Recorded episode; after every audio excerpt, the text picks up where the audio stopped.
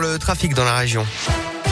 Et pour l'instant, ça roule bien. Attention, on nous signale un accident sur la rocade est juste avant Dessine, près de Lyon. Prudence. À la une, c'est un texte qui promet de faire débat. La transformation du pass sanitaire en passe vaccinal validé en Conseil des ministres doit encore être examiné cet après-midi par les députés en commission des lois. Dans son dernier avis rendu lundi, le Conseil d'État s'est montré prudent, relevant que le pass vaccinal était, je cite, susceptible de porter une atteinte particulièrement forte aux libertés. Le gouvernement espère une entrée en vigueur du pass vaccinal le 15 janvier celui-ci remplacerait le pass sanitaire qui permet encore aux personnes non vaccinées de valider leur passe grâce à un test PCR négatif. Le pass vaccinal serait notamment appliqué pour les loisirs, les restaurants ou encore les transports interrégionaux. Triste nouveau record, celui du nombre de nouvelles contaminations au Covid. On recense près de 180 000 cas positifs en 24 heures en France. Le dernier record datait de samedi avec la barre symbolique des 100 000 cas.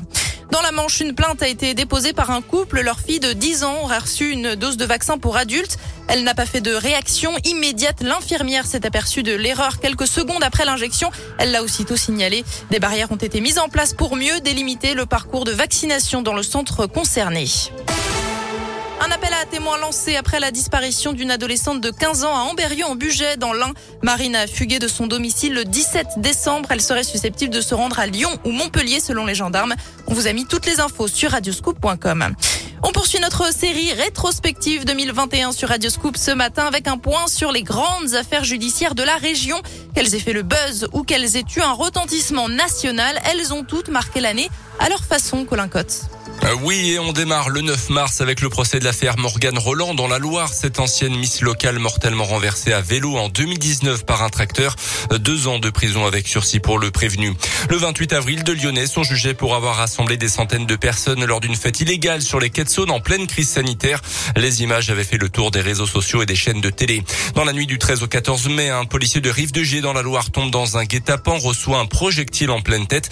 Dans le coma pendant plusieurs heures, son témoignage sur son lit Le procès de Valérie Bacot, symbole des violences faites aux femmes, s'est ouvert le 21 juin devant les assises de Saône-et-Loire.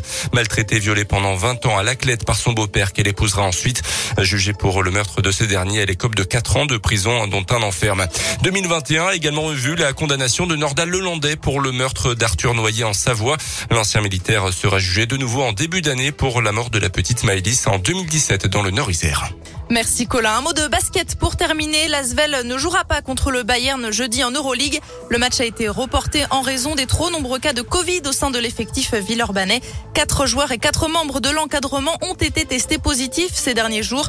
Trois autres rencontres de cette 18e journée d'Euroleague ont également été reportées. C'est la fin de cette édition. Je vous souhaite une très bonne journée.